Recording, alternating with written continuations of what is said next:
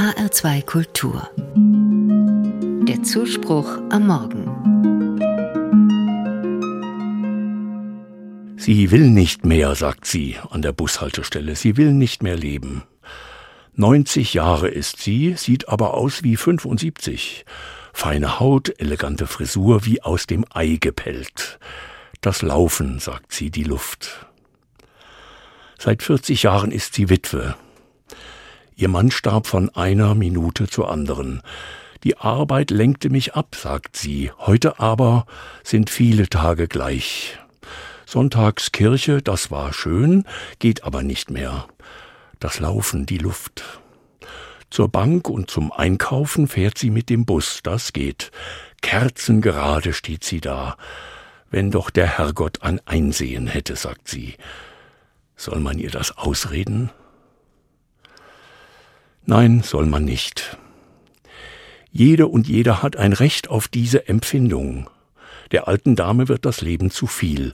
Das Sorgen und Putzen, das Einkaufen und Waschen.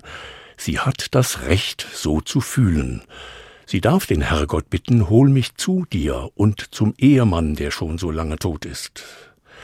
Wieder bei dem sein, der ihr Liebster war, das redet man ihr nicht aus.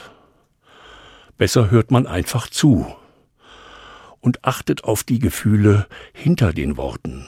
Die wollen ja eigentlich raus. Alleinsein, verborgene Schmerzen, vielleicht Weltmüdigkeit, das muss raus. Ist ja niemand in der Wohnung, der das mal hört, dann eben auf der Straße, an der Haltestelle. Da hört es jemand. Und redet nicht dagegen.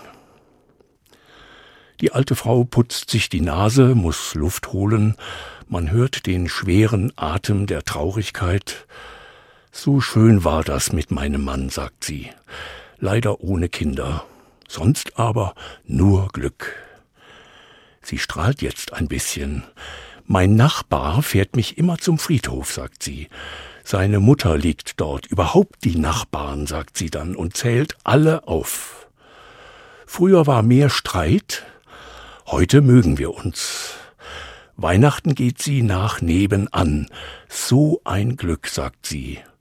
Und sieht ihr Leben, jetzt ihr ganzes Leben, nicht nur die Traurigkeit.